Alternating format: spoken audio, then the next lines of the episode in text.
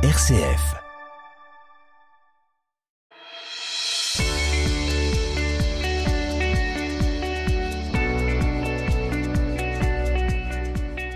RCF vous présente la question du jour. La non-violence est une véritable philosophie de l'action qui préconise de ne pas recourir à la violence pour résoudre les conflits. Attention, on ne parle pas ici de passivité, la non-violence repose sur un rapport de force et met en œuvre des moyens de pression de nature différente selon le contexte. Le MAN, Mouvement pour une alternative non violente, vous propose dans la question du jour une série d'histoires de désaccords ou de tensions qui ont trouvé une issue favorable grâce à une approche non violente. Bonjour Patrick Le Sauvage. Bonjour. Vous êtes consultant en organisation d'entreprise et adhérent à Non-Violence 21 et au MAN. Et vous allez décrypter pour nous aujourd'hui l'aventure d'une lanceuse d'alerte plutôt connue en France, Irène Frachon. Racontez-nous son histoire. Exactement. Irène Frachon est une pneumologue euh, qui travaillait au CHU de Brest. Et elle a constaté chez certains de ses patients des problèmes cardiaques hein, qui, qui lui semblaient étonnants et elle a repéré finalement par coïncidence, par euh, euh, corrélation, que euh, ben, un médicament pouvait être en cause et il s'agit du Mediator. Mm. bien sûr, on ne peut pas remettre en cause les médicaments, il y avait tout un travail scientifique à faire. Elle a été aidée par un, un professeur, donc quelqu'un de habilité à faire des recherches. C'est Monsieur Le Bihan.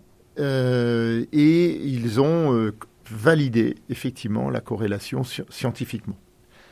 Euh, on raconte ensuite, enfin ils les racontent eux qu'ensuite ils sont allés à Paris euh, dans les instances chargées de la régulation euh, des médicaments et bah, en se disant on va expliquer le problème et forcément on va nous écouter et améliorer la situation quoi. C'était d'une telle évidence et alors là oui, parce qu'il y avait des morts hein, quand même. C'était pas seulement des problèmes cardiaques. Oui, le comment dire le problème pouvait aller jusqu'à la mort mmh. effectivement. Hein. Euh, et donc, euh, bah, ça semblait assez évident. Et en fait, là, ils ont euh, rencontré énormément d'obstacles. Hmm. On explique comment? alors, les obstacles, ça a été des questions, ça a été des, remises en cause, ça a été, comment dire, des, oui, des remises en cause des résultats scientifiques, hein, hmm. plus des procédures administratives. Et l'explication euh, qu'ils voyaient, c'est que bah, il y avait des intérêts financiers en jeu. Et que le laboratoire se laissait pas faire. Et que le laboratoire, et on peut pas forcément dire, si on regarde bien, que c'est d'abord le laboratoire. C'est mhm. carrément l'institution. Euh, bah, puisque c'est validé, euh, il n'y a aucune raison de remettre en cause. c'est reconnaître une erreur ça me fait penser là tout d'un coup que le, reconnaître une erreur médicale a toujours été un sujet délicat euh, dans, dans, le monde, euh, dans, dans, ce monde-là. Donc malgré toutes les preuves qu'ils peuvent apporter sur cette supposée toxicité du médiator, on ne les écoute pas dans les instances de, de santé, hein, dans les instances qui, qui régulent euh, la mise sur marché des médicaments. Alors, ils commencent par utiliser tous les moyens légaux. Hein. Premièrement, de déposer des, des recours, de, de déposer des, des, des, des, documents de recherche mm. euh, pour euh, enclencher des études, euh, etc. Mais il voit bien que ça ne débouche pas et donc on va le voir aussi. Elle se réclame pas de la non-violence hein, non plus, Irène mm. Frachon, mais en fait elle utilise vraiment excellemment tous les principes. Elle dit, bah, puisque ça ne va pas, faut, le problème est trop gros, faut le sortir, faut le rendre public. Mm. Et, en, parallèle, d'ailleurs, si je me trompe pas, elle, elle met en place elle-même euh, une, une étude euh, pour euh, vraiment renforcer son, son, dossier aussi. Parce Alors, il y a une stagiaire qui l'aide et mmh. qui arrive même à une évaluation de, du nombre de, de, personnes concernées, qui est énorme, puisque je crois que c'est autour de 40 000, 40 000 en France en quelques années. Et euh, cette euh, stagiaire, euh, son maître de stage refuse qu'elle diffuse des chiffres et elle le fait quand même. Hmm. Donc Irène n'a pas été toute seule. elle a eu quelques personnes courageuses comme elle. Le, professeur Antoine Le là, qui avait validé, analysé les, chiffres, a été muté, enfin, a, été, a perdu ses crédits, il a dû trouver un poste au Canada. la stagiaire a eu pas mal de soucis. voilà. Elle avait même trouvé euh, des gens, euh, enfin, elle n'a pas trouvé plutôt. Il y a des gens qui ont entendu parler de son problème et qui ont essayé de faire des, recherches et qui ont donné de façon confidentielle des chiffres officiels à partir de bases euh, de, la, de la sécurité sociale. Et euh, cette personne qui était anonyme, elle l'appelait le Père Noël, puisque il lui donnait des arguments ultra béton, là, j'allais dire sur une base de données absolument incontestable, puisque c'était plus du tout des échantillons. Hmm.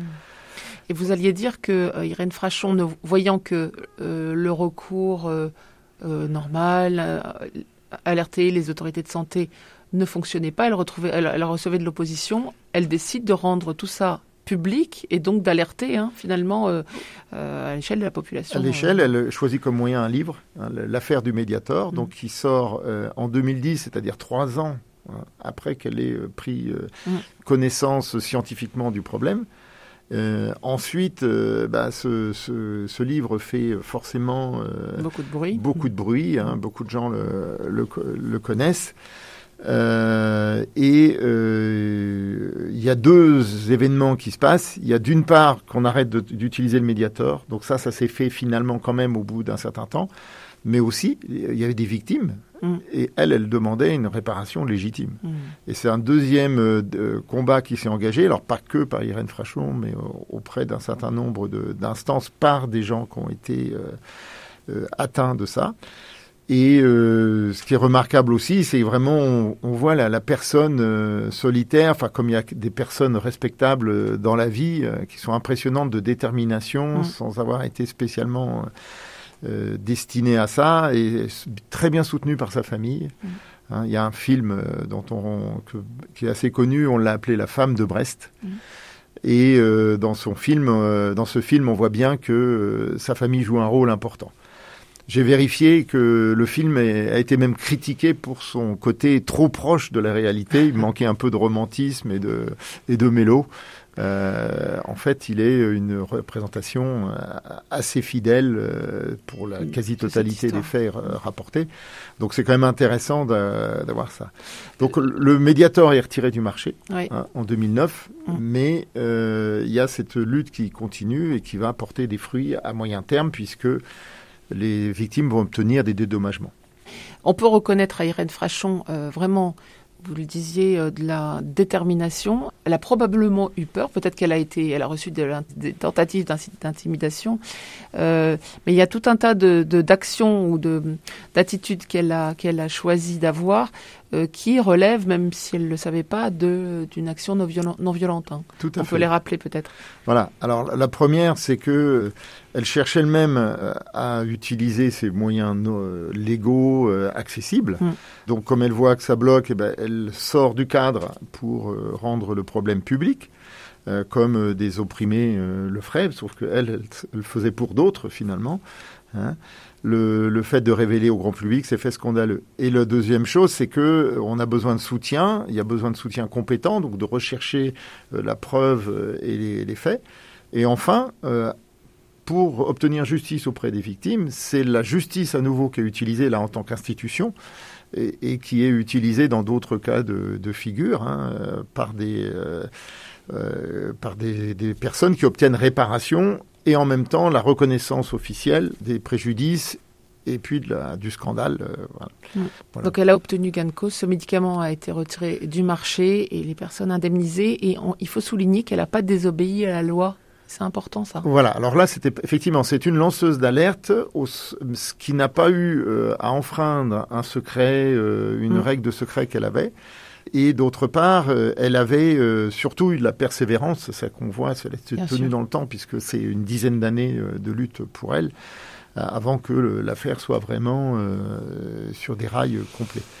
Oui, je ne pense pas que quand elle s'est engagée dans la médecine, elle s'attendait à vivre ça, mais en tout cas, elle l'a mené jusqu'au bout, sa bataille.